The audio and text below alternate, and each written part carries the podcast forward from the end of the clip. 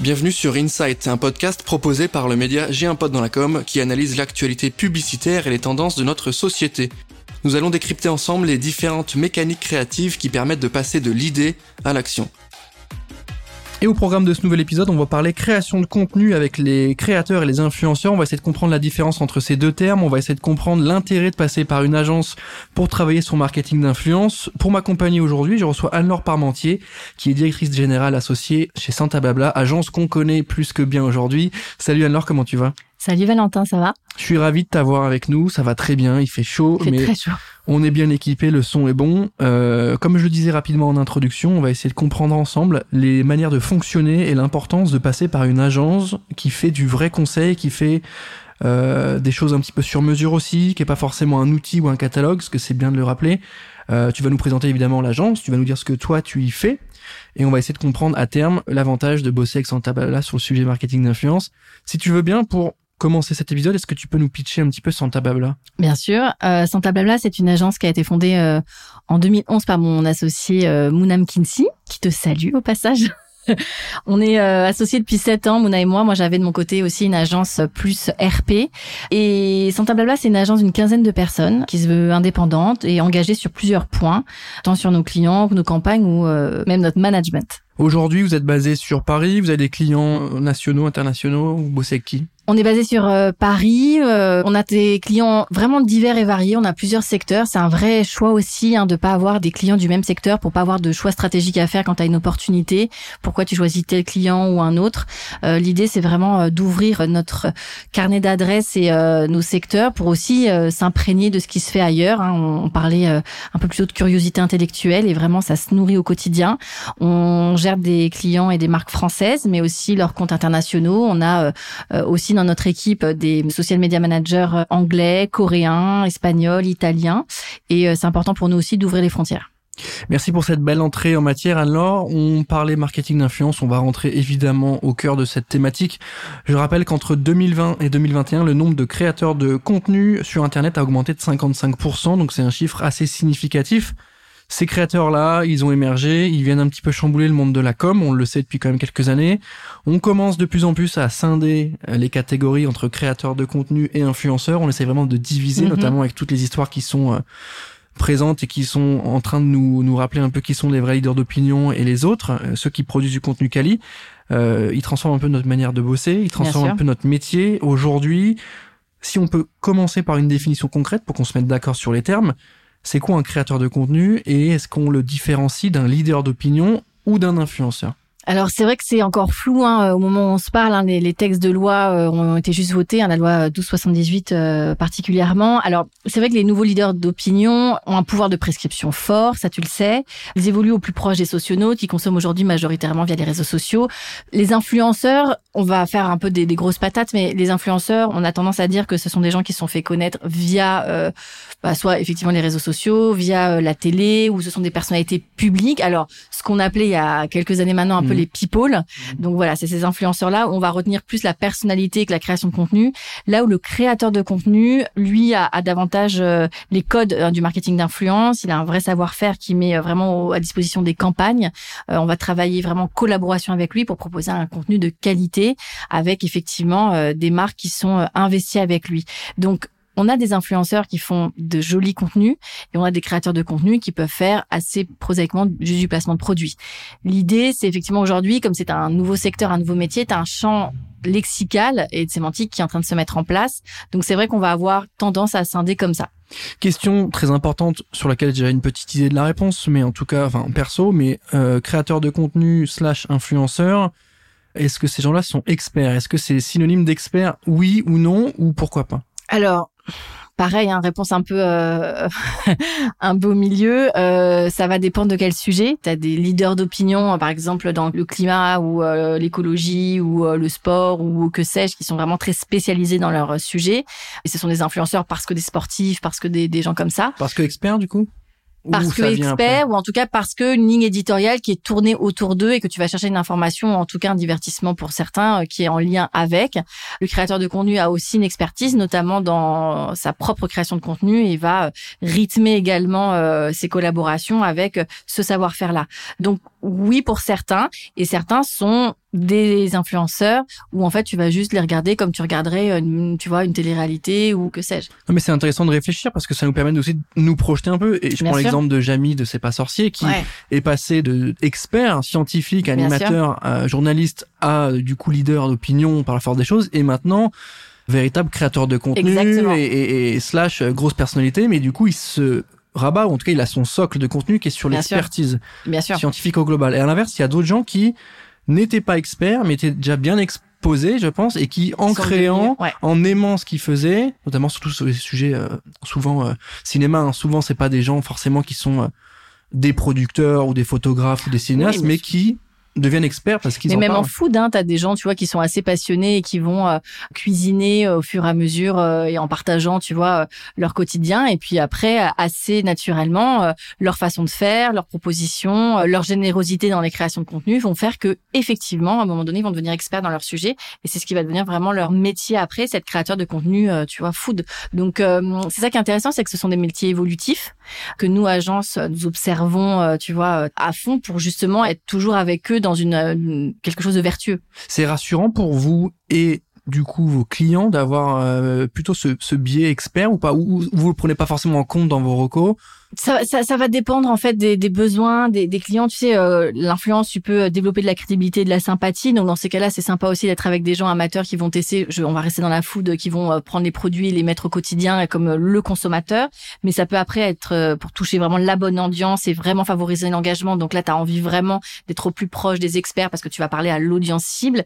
Et puis si c'est pour générer de l'attention d'achat, c'est la même chose. Il faut être quand même assez bon dans ton ciblage, et ton targeting. Donc en fait, ça va dépendre du brief, ça va dépendre de l'accompagnement avec les marques. Et c'est ce pourquoi nous, les clients avec lesquels on travaille depuis longtemps, on met de l'influence dans les recos, mais elle va vraiment dépendre du hmm. moment, des temps forts marketing, des besoins, des attentes. Et donc, on le fait vraiment en sur mesure. Ouais. Là, tu viens déjà de répondre un petit peu à la question générale de ce podcast, qui est quel est l'intérêt de l'agence ah Et tu viens de le détailler dans la mesure où déjà on a des éléments sur les objectifs marketing. Déjà, le fait de passer par une agence, J'imagine qu'il y a la certitude d'avoir une stratégie globale, des moyens pour atteindre les objectifs et qu'on n'est pas en train de confondre le moyen, le but, le pourquoi, le why et le comment. Ça, je pense que vous, en tant qu'agence, c'est là-dessus où vous accompagnez quand même bien vos annonceurs. Bien sûr, on les accompagne. Alors déjà, tu prends, on prend juste un petit peu de hauteur aussi, c'est qu'on a en tant qu'agence, on a une vraie veille. Je te parlais tout à l'heure des secteurs que nous nous souhaitons avoir le plus large possible parce qu'en fait, euh, quand tu fais de la veille auto sur les secteurs auto, de la veille euh, sur du secteur food euh, français international, ou si tu fais de la veille, je sais pas, sur un secteur B2B, tu as des idées très différentes, ce qui permet de nourrir la réflexion. Donc du coup, déjà, ça nous permet d'avoir une vraie veille du secteur, ce que les clients ont pas forcément parce qu'en tant qu'annonceur, tu es vraiment dans ton sujet. Et puis après, ça nous permet effectivement de poser à plat. Nous, chez Santa, on aime bien proposer des, des, campagnes euh, omnicanal, ce qui nous permet vraiment d'avoir, tu vois, euh, une proposition euh, complète avec différents leviers de communication et comme tu disais très bien, déjà bien anticiper le pourquoi du comment et leur proposer vraiment euh, le cadrage de la collaboration et puis ensuite dans le dur, dans l'opérationnel, vraiment faire un sourcing de qualité qui est en phase avec euh, la marque mais aussi avec les clients parce que c'est aussi beaucoup de relationnel. Hein. Moi, je fais 15 ans que je fais ce métier et je, je défends vraiment le lien et le relationnel. Donc, c'est important aussi d'avoir des créateurs de contenu qui sont en phase aussi euh, avec les équipes marketing ou comme en phase pour que vraiment ça se fasse en bonne intelligence. Et souvent, sur des relations après pérennes. Et ça, c'est, c'est vraiment très sympa à mettre en place. Et aussi, tu as toute la, la partie, euh, qu'est-ce qu'on va faire ensemble, comment on va le faire, qu'est-ce qu'on va mettre en place. Et donc, nous, on, on cadre ça euh, d'un point de vue opérationnel, d'un point de vue légal, d'un point de vue contractuel. Et c'est ce pourquoi l'agence a vraiment une place hyper importante dans, dans l'influence. Donc là, on répond un peu aussi aux questions liées aux outils et au catalogue de, euh, d'influenceurs où on a accès, on a une base de données. Il y a un côté sympa parce que c'est clé en main, c'est un SaaS et tu payes par abonnement et c'est efficace. Et en même temps, le, la partie conseil, tu l'as pas forcément. Donc ce que tu racontes là répond bien à ça aussi. C'est un bon outil. Et on parle d'humain aussi. Ouais, non, mais t'as raison. Ce sont des bons outils qui servent bien, qui font gagner un temps fou. Parce que quand nous, on a fait de l'influence, et même bien avant, moi, dans ma vie professionnelle, j'ai accompagné beaucoup de, de personnalités, de gens comme ça. Donc, en fait, le réseau, tu le construis. Toujours est-il que, effectivement, ces outils-là dont on parle, ils sont très efficaces. Sur le marché, ils sont à peu près égaux. Il y en a qui sont un peu plus Mhm. faciles de d'accès euh, et en prise en main, comme tu dis très bien. Mais c'est vrai que le relationnel, le ressenti, le, la façon, la fluidité de travail, la compétence derrière aussi qui existe, ça c'est des choses qui sont, euh, ce sont nous qui les maîtrisons. Et c'est vrai que c'est ce qui euh, fait euh, 50% du job aussi. Donc oui, il y a des audiences, il y a des choses très carrées dans ces outils-là qui nous permettent vraiment de faire des propositions de sourcing intéressantes. Mais après, sur la faisabilité, c'est Mhm. autre chose. Et vraiment, pour le moment, il y a aucune IA qui fait ce job. Est-ce que si, euh, est-ce que si demain un annonceur qui nous écoute et veut bosser avec vous, est-ce que tu es en mesure de lui dire, euh, avec notre accompagnement, ou en tout cas nous, on sera en mesure de te faire bosser avec tel influenceur parce que on a déjà bossé avec lui et, on sait comment l'approcher, on sait comment lui expliquer bien ton concept. Est-ce que ça, c'est des propositions de valeur que vous avez en, en rassurant l'annonceur en lui disant, vous inquiétez pas, on sait faire, euh, on a cette connaissance-là du marché, on a cette connaissance-là des créateurs aussi. N'allez pas le voir en frontal et n'allez pas le voir forcément avec euh, tiens pour tant d'euros tu faut que tu nous fasses ça. Surtout qu'aujourd'hui, le temps d'euro ne- n'est plus vraiment dans la balance. hein. On a des, j'ai plein d'exemples en tête de très très très gros euh, top influenceurs qui ont refusé des sommes astronomiques euh, pour des raisons éthiques, de valeur, etc. Je dirais déjà que nous on fait pas de fausses promesses. hein. Il y a beaucoup de, enfin tu sais ça aussi bien que moi. On appelle d'offres souvent, on te dit alors on va avoir tant, on va avoir ça, on va avoir ça, etc. Et puis sur le, ça ne se fait pas euh, après euh, une fois que tu retombes en opérationnel. Non, l'idée c'est effectivement avec un, un annonceur, c'est vraiment de réfléchir à une stratégie, ce à quoi ils s'attendent, euh, comment on peut on peut travailler ensemble, et puis c'est surtout le- leur ouvrir les portes euh, du marketing d'influence, leur leur exprimer aussi euh, tout ce qui existe, hein, pourquoi on va choisir un méga, pourquoi on va choisir un anneau. Nous on aime bien ventiler aussi les prises de parole sur différents. Toi tu dis méga? Ouais, tu dis quoi Je sais pas, il y a macro, micro, Ouais. il y a... Méga ou top, tu méga- sais, ouais, méga c'est au-dessus ouais. d'un million quoi. Ouais, quand tu dis méga, ça me fait penser au film Mégalodon. Je sais Ah oui. Avec le requin, là. Méga. Ah ouais, ouais, ouais. Non, mais Si, ça me va, il y a pas très longtemps ce film. Ah, c'est Euh, que du bonheur, hein. Ah, C'est vraiment une passion, les films des gros requins. Euh, écoute, ouais, je dis méga ou top, ça dépend. Tu vois, pour rester dans, dans, Mhm. dans la hiérarchie, la granularité des, des, des créateurs de contenu. Mais c'est vrai, comme je te disais un peu plus tôt, enfin, comme on est sur des, un nouveau métier, nouveau secteur, il y a des sémantiques qui se mettent en place, il y a vraiment un champ lexical propre, mais en fait, en fonction voilà de ses besoins, de ses attentes du marketing, du budget bien évidemment, euh, on va lui faire des propositions qui sont efficaces. Et, et c'est pour ça que c'est important aussi pour nous que on ait vraiment un, un lien fort parce Mhm. que ça nous permet, en plus voilà, de travailler en bonne intelligence et qu'il n'y ait pas de mauvaise surprise. Qu'est-ce que vous dites à votre client euh, qui a envie de faire de l'influence, qui sait pas trop comment s'y prendre? Est-ce que vous lui dites euh, que euh, c'est efficace? Qu'est-ce que vous lui mettez en termes de réponses concrètes? Est-ce que vous lui promettez des ventes? Est-ce que vous lui dites qu'il faut réfléchir? Non, mais parce que Ouais, ouais. il y a des annonceurs qui vont vous dire cash, moi je veux faire de la vente. Est-ce que euh, l'influence ça va être le bon levier? Vous allez dire oui pour avoir le budget et en même temps ça marchera pas. Donc qu'est-ce que vous lui dites? Clairement, tu m'as dit vous faites pas de fausses promesses. On Comment dit, ça marche, euh, On dit rarement oui pour avoir le budget si on peut Non, pas. il y a, il y a des agences qui. Ah, je sais, Tu l'as dit, tu l'as évoqué, c'est pour ça. Donc ceux qui nous écoutent, ils ont aussi envie de comprendre comment vous faites. Et je pense qu'il y a aussi un travail peut-être de, j'aime pas dire pédagogique, Mais si, ça, si, veut dire que les clients ils savent pas, mais d'accompagnement. Il y a, voilà, il y a un travail de conseil et d'accompagnement qui est fort. Généralement, comme je te le disais, nous, on aime bien proposer des, des stratégies omnicanales et vraiment, moi, je crois en ça. Vraiment, euh, cette proposition euh, qui te permet d'avoir euh, une vision globale et qui aussi permet d'avoir, tu vois, sans couture, plein de leviers qui sont Oui. proposés et l'influence en fait partie. L'influence pour de la notoriété, pour du capital sympathie, pour faire euh, aussi du trafic hein, quand tu fais ça bien avec euh, soit du code promo, soit une opération spéciale. Là, euh, par exemple, euh, récemment, fête des pères, fête des mères, c'est des opérations qui fonctionnent bien comme les fêtes de fin d'année. Mm. Il y a des temps marketing forts. Nous, on soutient souvent avec euh, la médiatisation. On fait du social media à l'agence, on fait du brand content, on fait des relations presse. Et donc, ça nous permet, voilà, de faire des propositions assez globales euh, qui permettent d'avoir des résultats. Hmm. Après, effectivement, on parlait de ces outils tout à l'heure qui nous permettent aussi de sortir les stats euh, de- des campagnes et de voir aussi, parce qu'on travaille en, en transparence avec les Mhm. influenceurs et créateurs de contenu pour qu'ils nous, nous partagent aussi, eux, le nombre de vues, les impressions, etc. Et donc, on a un ROI global euh, qui permet, voilà, un petit peu de jalonner la campagne. Mais c'est important de faire ces points-là. et Je pense que c'est aussi votre expertise euh, centrale à l'agence, c'est d'expliquer à l'annonceur que, euh, comme tu le dis, campagne 360, campagne globale, c'est un funnel, un funnel, un funnel de vente. Donc, euh, oui, peut-être que parfois les top influenceurs vont pouvoir faire sold out sur une boutique en ligne. Mais je pense à la situation. Mais tous les influenceurs ont pas ce rôle-là. Et le but, c'est de faire, comme tu l'as dit, un truc un peu 360 et de faire en sorte que bah, j'ai une répétition deux fois, trois fois, quatre Exactement. fois avec différents influenceurs. Et est-ce que je vais être à l'acte d'achat? Pas encore. Donc Bien il y aura peut-être, je sais pas, du print, du mailing. Et à la fin, votre influenceur qui aura peut-être pas généré de vente directe, il aura... contribué. Ah, bien sûr. Moi, c'est souvent ce que je, dis beaucoup dans, dans mes dans mes kick-off, c'est la répétition, c'est l'assimilation. Donc c'est vrai que plus tu as euh, tu as une campagne qui est efficace que les créateurs de contenu, et c'est pour ça que on aime travailler avec eux sur du long terme, mm. parce qu'en plus, il faut pas oublier que les, les socionautes, la Gen Z particulièrement, connaît les ficelles de la mmh. création de contenu et de l'influence, mais aujourd'hui sont extrêmement regardants sur leur façon de consommer. Donc, quand ils voient effectivement qu'un créateur de contenu va travailler, euh, je sais pas, six mois, un an avec la même marque, qu'elle est dans son quotidien, que il ou elle l'utilise, tu vois, de façon pérenne et vraiment euh, sensorielle, euh, tu vois, c'est vraiment il, il est avec ce produit au quotidien ou ce service que sais-je je sais que le socionaute derrière y croit et, en, et se dit tiens pourquoi pas? Et ce sera peut-être pas cette fois-ci qu'il va consommer ce sera peut-être la fois d'après donc c'est pour ça que le one shot mmh tu vois, le reel, le post, la story.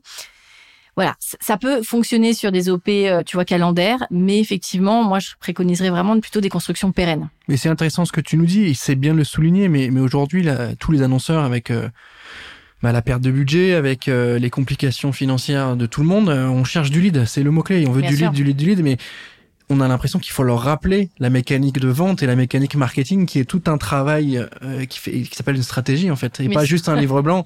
Euh, mais, mais c'est important. Et vous en tant qu'agence c'est votre rôle et tu nous l'expliques bien aujourd'hui Mm, mm. Est-ce qu'à l'inverse, il y a des choses qu'il faudrait éviter? Est-ce que tu as euh, trois, quatre euh, éléments à nous donner sur des mauvaises pratiques euh, Contacter l'influenceur en DM alors qu'il a une agence ou un agent? Est-ce que voilà. Ouais, bah ça c'est un peu ouais, c'est un peu basique, mais effectivement, beaucoup de créateurs de contenu aujourd'hui sont sont représentés par des agents. Alors il y a mm. beaucoup beaucoup d'agences hein, qui sortent de terre et tu secoues un arbre aujourd'hui. Tout le monde est agent de créateur de contenu. Il y en a quelques-uns sur la place de Paris qui sont vraiment très professionnels avec moi qui j'aime beaucoup travailler parce que je sais que le talent est très bien représenté tu peux nous rappeler rapidement définition et la différence avec vous? Bien sûr, le, le talent manager euh, va être celui qui représente euh, les, les, intérêts euh, du créateur de contenu ou de l'influenceur. Donc c'est lui qui va faire l'interface généralement avec nous. Après, nous, on a des créateurs de contenu avec qui on travaille depuis très longtemps, et ça, c'est aussi hyper agréable quand tu as vraiment du recul et de l'expérience maintenant. C'est qu'en fait, on a on a sourcé, on a travaillé il y a 5 6 ans avec des créateurs de contenu euh, qui étaient encore euh, tu vois, il y avait des petites communautés qui aujourd'hui sont vraiment des grands influenceurs et donc du coup on passe ensemble en direct et on a une super relation, on les connaît bien, on sait ce qu'ils aiment, on sait comment on peut les activer puis on suit aussi euh, leur fil éditoriaux pour être très pertinent. Mais généralement effectivement ces talent managers permettent de faire l'interface et d'avoir toutes les discussions autour de la contractualisation de la collaboration euh, active. Après, effectivement, il y a des créateurs de contenu qui ont envie aussi de partager avec la marque. Donc moi, j'aime bien organiser toujours euh, ce que j'appelle euh, un peu le call de convivialité, où on fait soit une visio, soit on prend rapidement un café avec et mes clients, et nous, et le talent, et son talent de manager. Comme ça, ça permet aussi de sceller de façon humaine cette, cette collaboration, et ça, c'est super important à mon sens. Donc mais... ne pas skipper ces gens-là, ne pas skipper l'agent en termes de mauvaises pratiques Moi, je le ferai pas parce qu'effectivement, euh, bah déjà euh, par respect euh, pour les équipes en place, parfois ça peut arriver pour des raisons, tu vois, voilà x ou y. Mais c'est vrai que l'agent, même s'ils prennent des commissions, c'est en train de de plus en plus d'être effectivement calibré par par les lois qui sont en train de sortir, les textes de loi. c'est important quand même d'avoir un représentant parce que le créateur de contenu, ça allait être mon deuxième point sur les les choses qu'il faut auxquelles il faut faire attention. Un créateur de contenu, par définition, est un créateur. Donc lui, on lui demande de faire de la création de contenu. Son job, c'est pas forcément de négocier, de dealer le contrat, de gérer la session de droit, qui sont pas les choses pour lui les plus fun et surtout qui demandent des vraies compétences à côté. Mmh. Ce qu'on veut avec lui une fois qu'on s'est mis d'accord, c'est vraiment qu'il nous propose un contenu euh, sympa où on voit les assets de marque, où il met en valeur un service, un produit et euh, dans lequel lui s'est éclaté. Donc à mon sens, c'est difficile de faire les deux. Et donc, du coup, j'aime l'idée qu'on on respecte aussi la, cré la création du créateur de contenu et cette partie-là. Et pour moi, c'est un, c'est un vrai savoir-faire. Et donc, on peut pas tout faire. Aujourd'hui, s'il y a des annonceurs qui nous écoutent et qui ont envie de se lancer dans le monde de l'influence, qu'est-ce que tu leur dis? Est-ce que, au-delà de venir bosser avec nous, ça j'imagine que ça sera le message principal, mais qu'est-ce que tu leur dis? Est-ce que tu leur dis que euh, c'est un univers qui est passionnant, qui a des belles mécaniques à produire, que souvent on parvient à trouver des réflexions plus smart que des campagnes print, plus créatives peut-être que des spots TV. Qu'est-ce que tu leur dis? Alors, je leur dirais déjà de bien réfléchir à l'outil, déjà euh, à quel moment ils veulent, ils veulent le déployer. C'est hyper important aussi, euh, tu vois, de prendre un tout petit peu de hauteur et se demander pourquoi on veut faire de l'influence. Est-ce que c'est juste pour s'engouffrer dans la, la vibe du moment ou est-ce qu'on réfléchit un petit peu et pourquoi on veut le faire, dans, dans, dans quelle mesure on veut le faire? Ce que je leur dirais aussi, c'est de bien réfléchir au budget qu'ils veulent mettre dedans parce que c'est hyper important. On peut pas faire la même chose comme du print, comme une campagne, etc. À un moment donné, donné, il faut aussi se donner les moyens de ses ambitions et ensuite se rapprocher d'une agence qui va les aiguiller sur une campagne à avoir, sur les propositions à faire. L'influence, c'est ça qui est formidable, c'est que c'est un métier, ce sont des métiers en tout cas qui permettent une exploration de, de, la création qui est très forte, qui est, euh, à mon sens, quasiment incontournable aujourd'hui et qui permet aussi, voilà, une expression des terrains qui est, sans plafond, quoi, sans limite.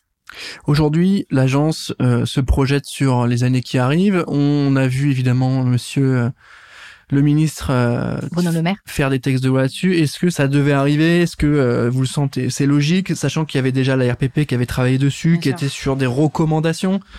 Est-ce que euh, Bruno Le Maire a pas autre chose à faire? Est-ce que non mais tu vois, est-ce que est-ce que pour vous c'est central? Est-ce que c'est le sujet du moment? Ou est-ce qu'on est dans une bataille un petit peu idéologique parce que c'était déjà un peu en place? Comment tu te comportes par rapport à ça Je pense que c'était euh, nécessaire déjà parce que je pense que c'est très important de donner une légitimité à tous ces créateurs de contenu. C'était pas déjà le cas avant avec les RPP je, je, pose la question. Hein, mmh, Disons que je pense dans un milieu un peu microcosme parisien, ça l'était, mais pour les gens qui sont créateurs de contenu, euh, tu vois, en région, etc. Il y a, je pense que c'est important pour eux de statuer que ça existe vraiment, que c'est leur métier, et que c'est un tu vois que c'est. j'ai entendu des choses là euh, après la réunion avec l'association sur le, le hashtag ad ad ne sera plus suffisant. Oui, euh, ça fait euh, cinq ans qu'on dit ça. Donc, euh, qu'est-ce qui change? Est-ce que c'est bah, le texte de loi qui l'impose, bah, sachant que c'était déjà le cas avant Parce que dans avant, la RP disait les publicités, même en marketing d'influence, sont des publicités, donc doivent être encadrées comme sur TF1. Il y a une pancarte. Donc il y avait quand même le coup de la loi qui était là. Oui, oui, mais je pense qu'effectivement ça a donné un gros coup de poing. Tu vois, il y a eu vraiment une espèce de le fait que ce soit très statutaire par l'État. Je pense que ça a permis, tu vois, de de poser quelque chose et puis euh, légalement, du coup, ce sera attaquable. Tu vois, donc ça, c'est, c'est, assez intéressant. Après, effectivement, le fait aussi qu'il y a eu la UMICC, donc l'Union des métiers euh, de l'influence et des créateurs de contenu, qui existe également et qui a porté ces projets de loi, ça, c'est pareil, ça permet aussi à tous les gens du secteur de se rejoindre et d'avoir, tu mmh. vois, une, une espèce de lieu un peu commun qui permette d'eux. Donc oui, c'était absolument nécessaire. Comme tous ces secteurs-là, il y a eu des dérives. Là, c'est en train de remettre la bascule. Il y a pas mal de gens effectivement qui se qui sont un peu flippés en se disant est-ce que maintenant les marques vont, vont, avoir peur ou pas? Parce qu'il y a beaucoup de marques qui font des abus aussi là-dessus, notamment sur la dotation. Est-ce que la dotation, euh, tu vois, maintenant qu'elle doit être défalquée, etc., ça va créer des sujets? Euh, mais effectivement, il y a aussi, pour connaître c'est top ou méga, chacun choisira influenceur. Moi j'aime bien méga, j'ai parti sur méga. On aime bien. Euh, il y a eu aussi beaucoup de dérives. Moi j'ai commencé mon métier comme euh, attaché de presse et c'est vrai que j'ai une pensée émue pour euh, mes amis journalistes qui par exemple quand elle recevait, je ne sais pas, euh, tu vois, une gamme de produits cosmétiques, euh, ça doit rester au bureau, c'est sous-scellé avec euh, un inventaire. Et les, méga influenceurs aujourd'hui reçoivent pour des, des milliers, des milliers d'euros de produits à leur domicile sans forcément. Nous, on a reçu de la barbe à papa, tu vois. Donc, Toi, c'est barbe à papa pose-toi des questions. Du coup, euh, on bosse avec eux, donc ça va, tu vois, mais ça bouge pas du bureau. mais tu, tu, vois ce que je veux dire? Il y a, il y a vraiment ça, il y a deux poids deux mesures, et on peut comprendre qu'il fallait faire une régularisation mmh. de tout ça. Euh, et pour avoir discuté, pareil, avec des gens qui sont un peu dans dans ces sphères-là, ils sont très contents que ce soit régularisé parce que eux estiment qu'ils font bien leur job et ils trouvent ça, euh, tu vois, très smart mmh. qu'à un moment mmh. donné, euh, voilà, les choses soient posées et légalement et comme ça il y a un cadre. Et puis ça va. C'est ce que on se dit aussi euh, nous en tant qu'agence qui sommes là depuis longtemps.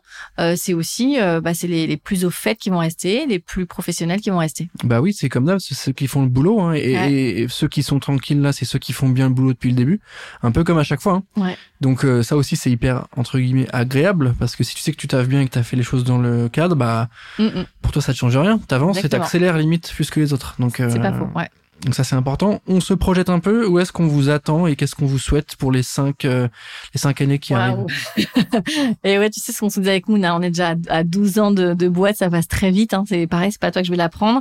Euh, et ben écoute, rester dans cette euh, dans cette direction euh, sereine, saine, solide. On est très fiers d'être entrepreneuse. On est très fiers euh, d'avoir une équipe de salariés qui a l'air d'être épanouie à nos côtés et on continue à défendre en tout cas des valeurs qui nous sont importantes. On a vraiment fait ces choix euh, depuis quelques années euh, d'avoir, comme je te disais, des clients engagés. C'est important pour nous. On a fait ces choix euh, très difficiles en tant que chef d'entreprise parfois de se séparer de clients qui étaient plus en phase avec nos valeurs. Donc voilà, aujourd'hui, on a des clients qu'on accompagne aussi dans leur choix de plateforme de marque, de stratégie. Et donc, on espère continuer comme ça. Parfait. Écoute, merci Anne-Laure d'avoir pris le temps de répondre à mes questions. Merci, à, Mouna de nous avoir envoyé euh, ton, ton, ton, binôme de choc. On est ravis de vous avoir eu. Évidemment, si vous voulez avoir plus d'infos sur l'agence Santa Babla, n'hésitez pas à aller checker sa page agence sur J'ai un pas dans la com dans notre espace guide. Merci encore à toi, euh, Anne-Laure. Je suis merci ravi. À vous pour l'accueil. On se retrouve rapidement pour un prochain épisode d'Insight et moi je vous dis à très bientôt.